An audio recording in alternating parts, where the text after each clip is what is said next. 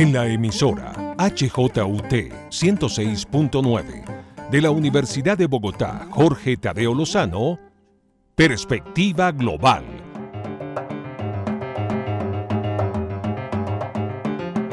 Un análisis a todos los cambios y retos que el siglo XXI le plantea al mundo. Presenta y dirige Doris Ramírez Leighton, experta en relaciones internacionales e investigadora de Asia-Pacífico.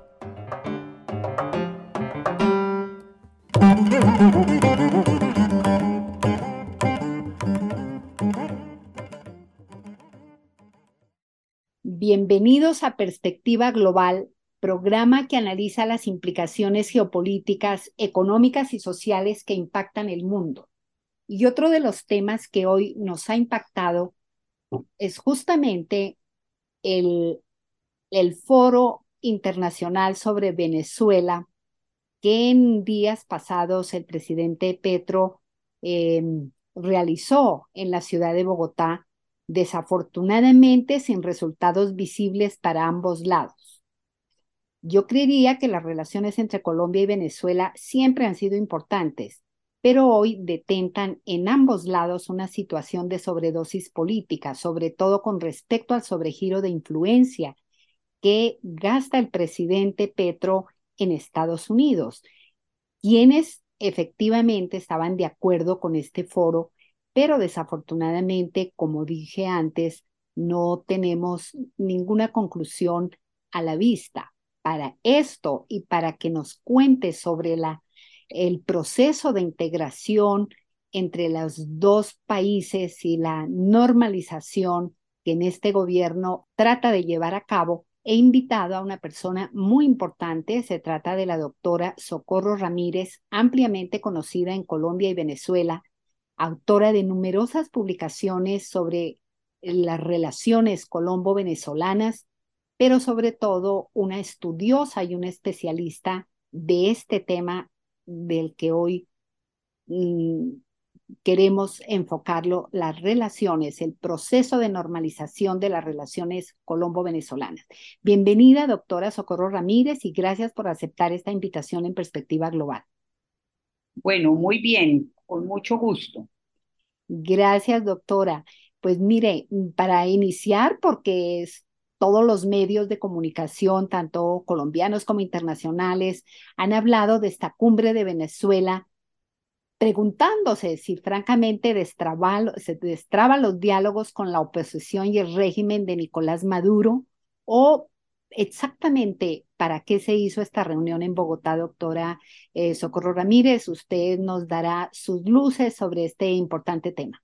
Bueno, era muy difícil que en una reunión de 20 personas, unas horas, pudieran destrabar un tema que no es fácil, que lleva tiempo si tiene de, eh, en ambas partes implicadas dificultades muy grandes para avanzar.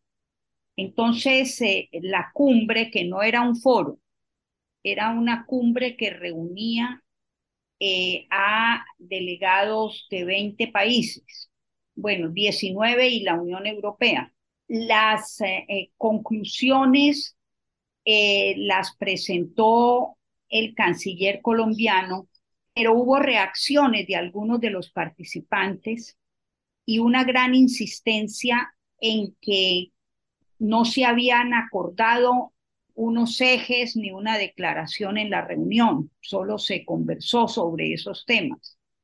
Las conclusiones tienen que ver directamente con la posibilidad de lograr justamente que oposición y gobierno venezolano destraben la negociación para continuar ese proceso que está interrumpido, ha hecho recientemente dos sesiones en México, una en agosto del 2021 y otra en noviembre del 2022, pero desde entonces está suspendida y no, hay eh, ninguna perspectiva eh, clara ni fácil para reactivarse. De hecho, fue bien sintomático que varios líderes de el chavismo simultáneamente a la reunión lanzaron un endurecimiento mayor de las exigencias venezolanas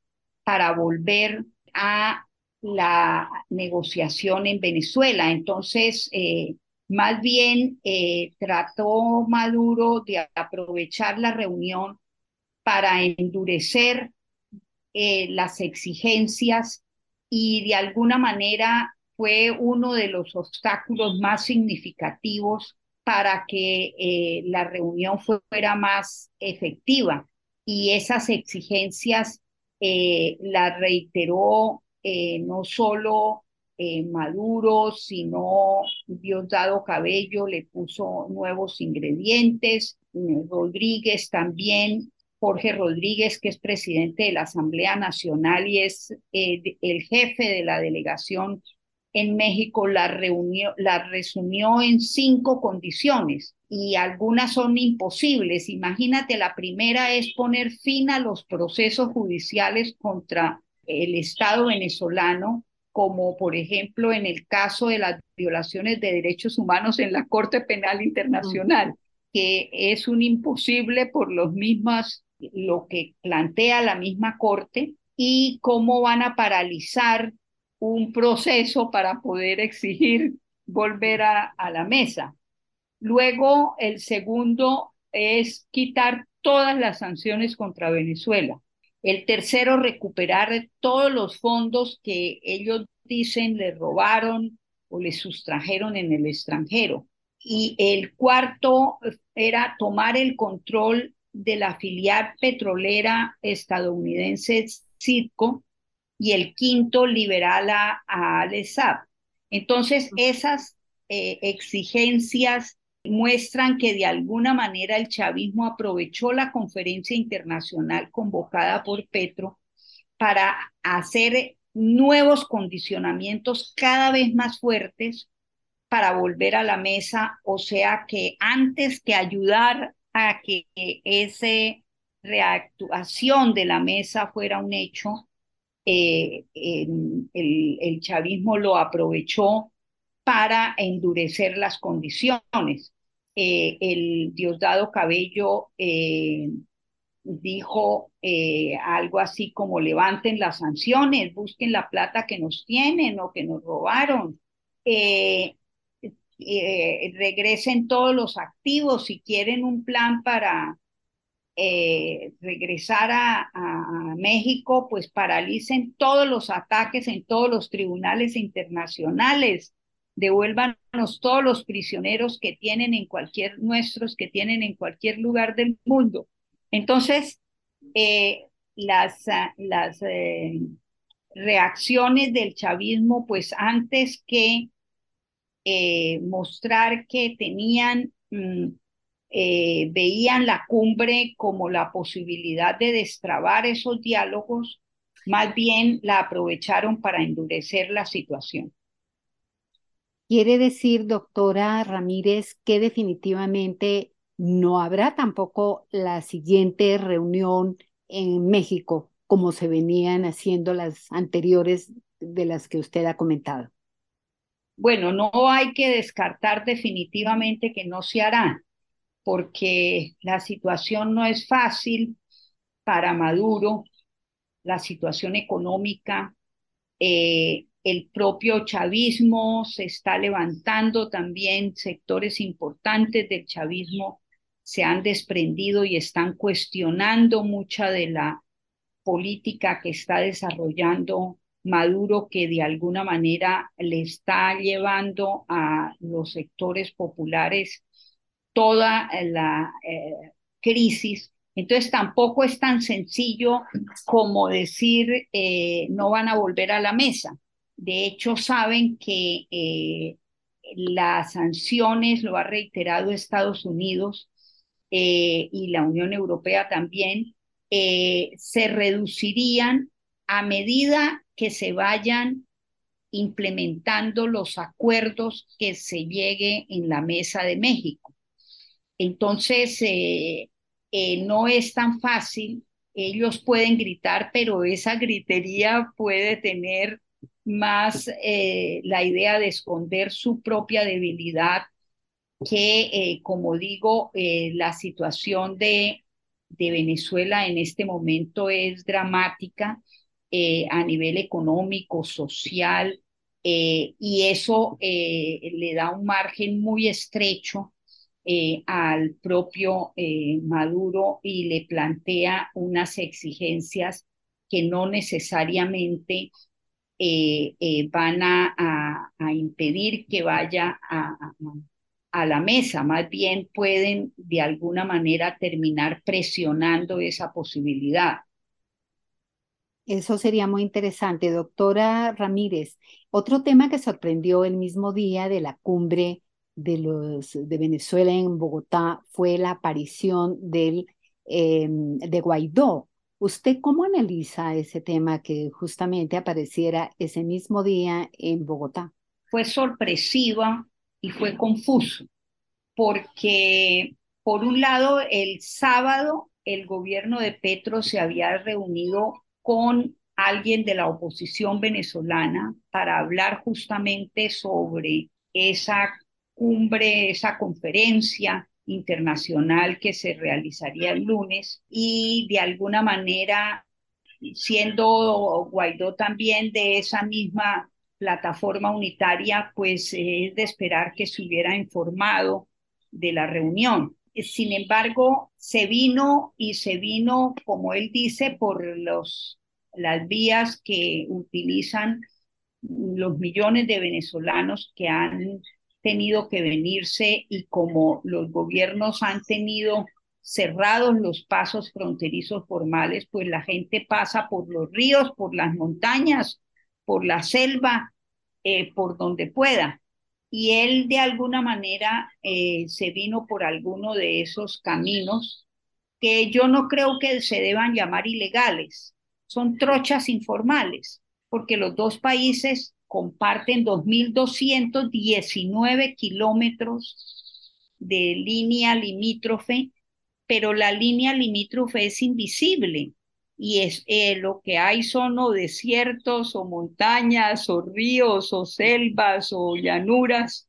Entonces, eh, que en los que habitan poblaciones binacionales, entonces saber hasta dónde va y viene, pues no es tan fácil para cualquier persona. Pero fue confuso ese proceso que Guaidó hubiera llegado por esa vía y que también fue confusa la actuación del gobierno, porque en un primer momento Leiva salió de alguna manera a amenazarlo y a decirle pues que había entrado de manera ilegal y que por lo tanto podrían deportarlo. Y eso pues le hizo dar a él mucho más temor porque pues que fuera deportado a Venezuela donde corre peligro su vida, donde es un perseguido político, donde han tratado de detenerlo, pues era un gran riesgo. Luego el gobierno eh, de Petro eh, resolvió de alguna manera eh, llevarlo al aeropuerto para que tomara el vuelo hacia Miami. Estados Unidos le dio el pasaje y se supone pues que hubo acuerdo entre Estados Unidos, Colombia y Guaidó para que esa fuera una salida al incidente. Guaidó, en declaraciones que le leí ayer, decía que su interés era aprovechar a estos eh, delegados que habían venido a la reunión citada por Petro para conversar con ellos, que ya tenía varias citas eh, con la Unión Europea, en fin, con Estados Unidos, con eh, diversos países, y que eh, quería, él sabía que no podía entrar a la, conferencia porque pues no iba a estar ni, ni el gobierno venezolano ni la oposición presentes,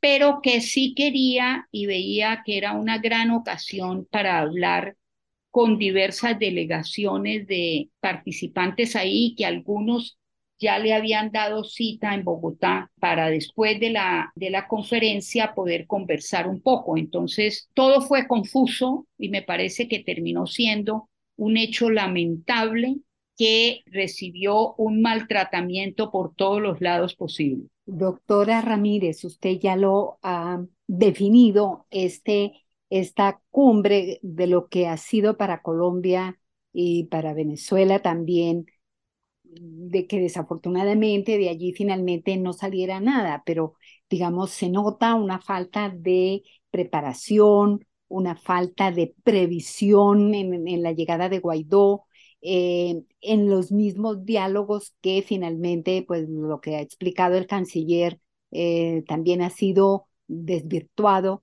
de tal manera que para salir de este tema que usted ya lo ha resumido, doctora Ramírez, yo le pregunto, ¿cómo ve usted este proceso de normalización de las relaciones Colombia-Venezuela en otros aspectos fuera de este incidente grave internacional que ha sucedido para, para Colombia y el gobierno?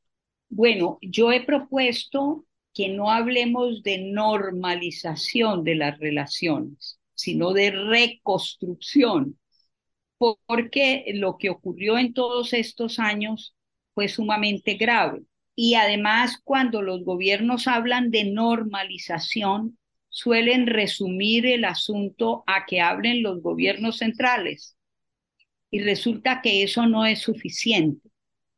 De hecho, la reapertura de los pasos fronterizos formales, que son siete, ocho, en 2.219 kilómetros, pues se ha demorado muchísimo.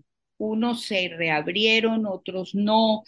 Eh, había puentes eh, desbaratados porque los bulldozers que pusieron cargados de piedras y, toda la presión que se hizo durante tantos años de ese cierre, es que fueron cinco, siete, nueve en unos casos años cerrados.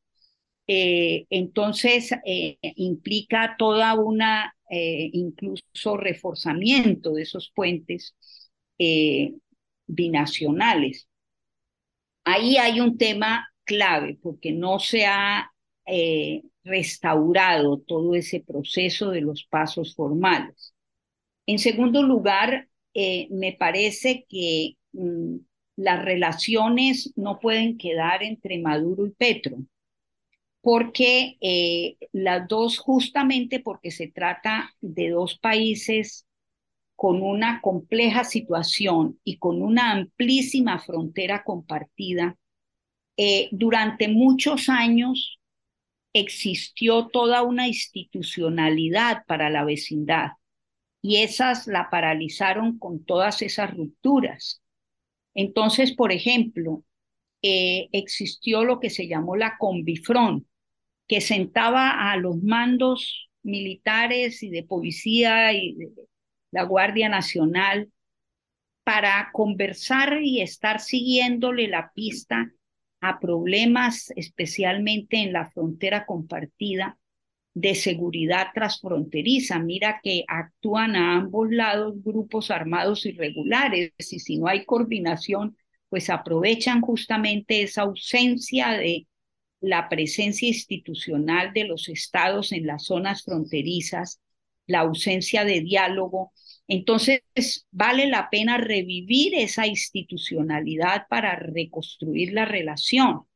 Además de la Convifrón, existió lo que se llamó la Comisión de Vecindad, que era la Comisión Presidencial de Fronteras e Integración Colombo-Venezolana.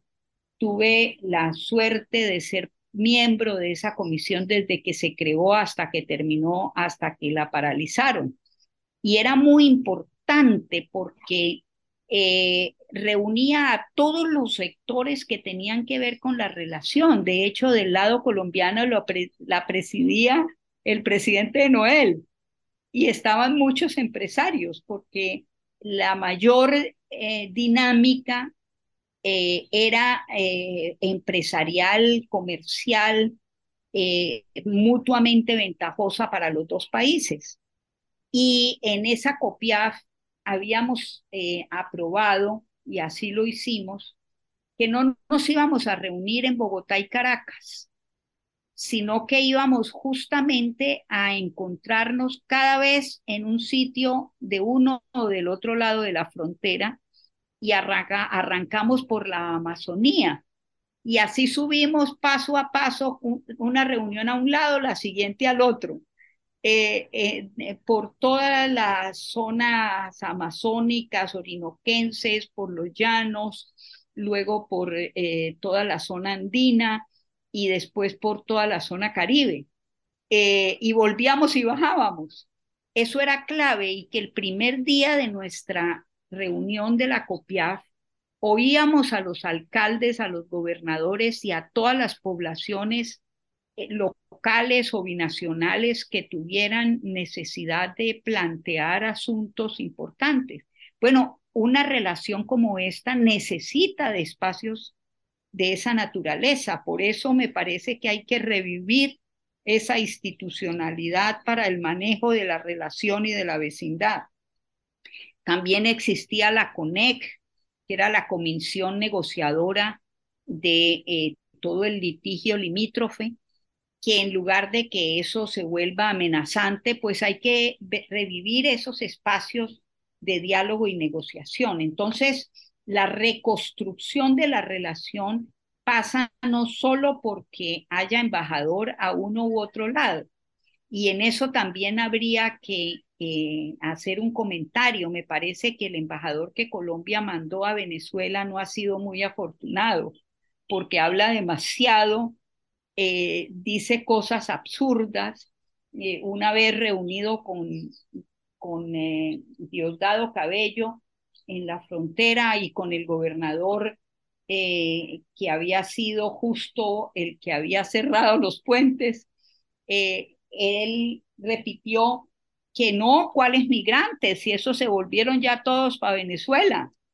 Entonces, desconocer un, un asunto tan sustancial que implica la vida, los derechos, las condiciones, las posibilidades de millones de personas que eh, no van a regresar pronto porque la situación eh, es dramática, no tienen opciones de trabajo, de vida, de salud, de servicios, eh, o están perseguidos políticamente eh, o hay comunidades indígenas binacionales que han preferido venirse para este lado por la gravísima situación al otro, o están los retornados colombianos que vivían en Venezuela y tienen muchísimos eh, hijos que nunca tuvieron papeles allá ni aquí porque no, no han funcionado los consulados, entonces no son de allá ni son de aquí. O sea, ahí hay una cantidad de problemas a resolver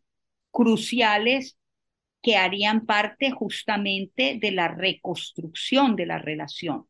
Eh, por eso insisto en llamarla así y no normalización de la reunión, porque hay muchas cosas que fueron destruidas y que es fundamental resolver e implican unos esfuerzos binacionales e interinstitucionales enormes.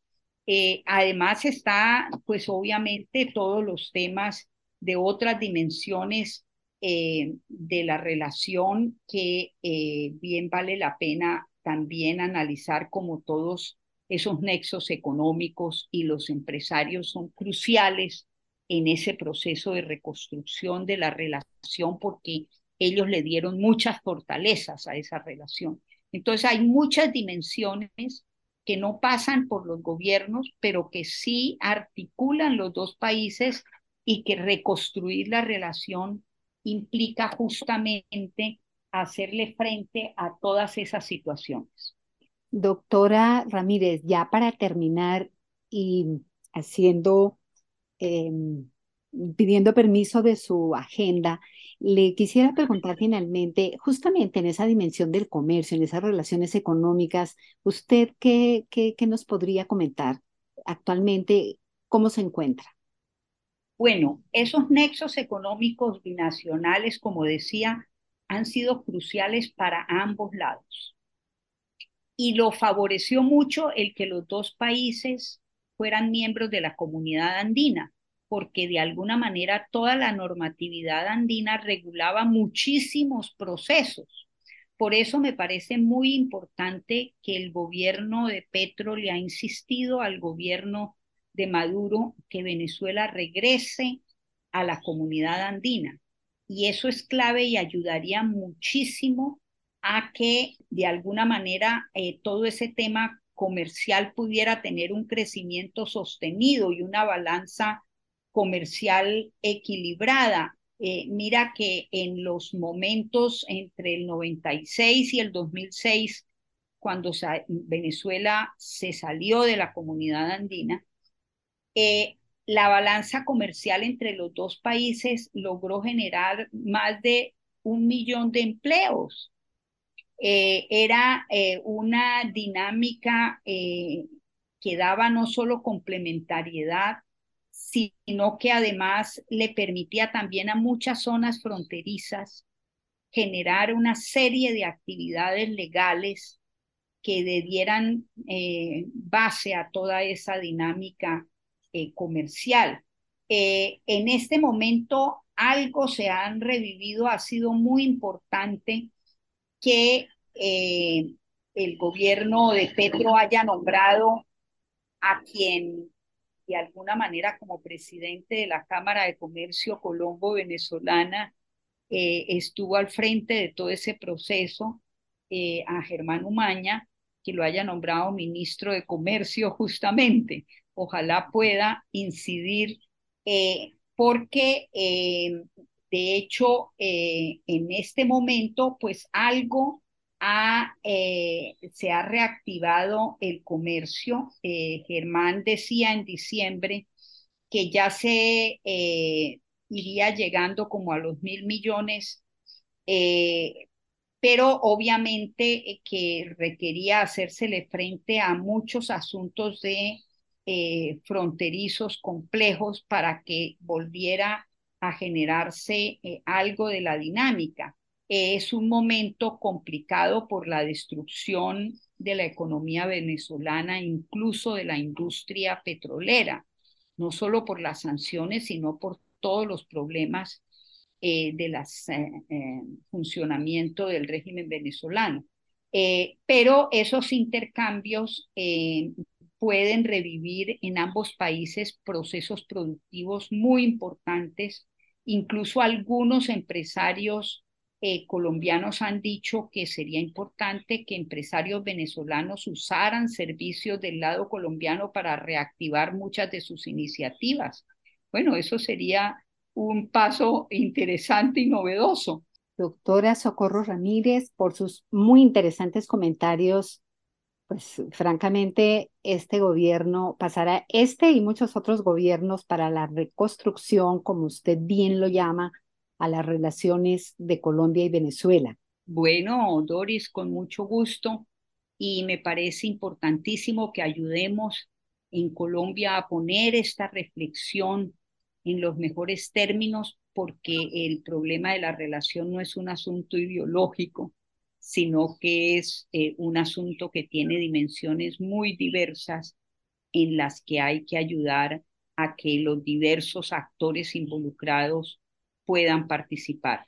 Gracias por su sintonía en la 106.9. Soy Doris Ramírez Leighton y les deseo un feliz fin de semana. Síganos también en red.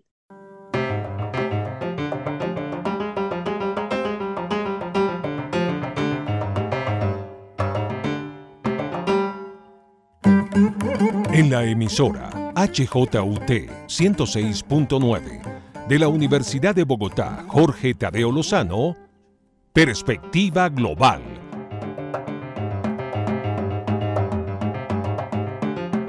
Un análisis a todos los cambios y retos que el siglo XXI le plantea al mundo. Presenta y dirige Doris Ramírez Leighton, experta en relaciones internacionales e investigadora de Asia-Pacífico.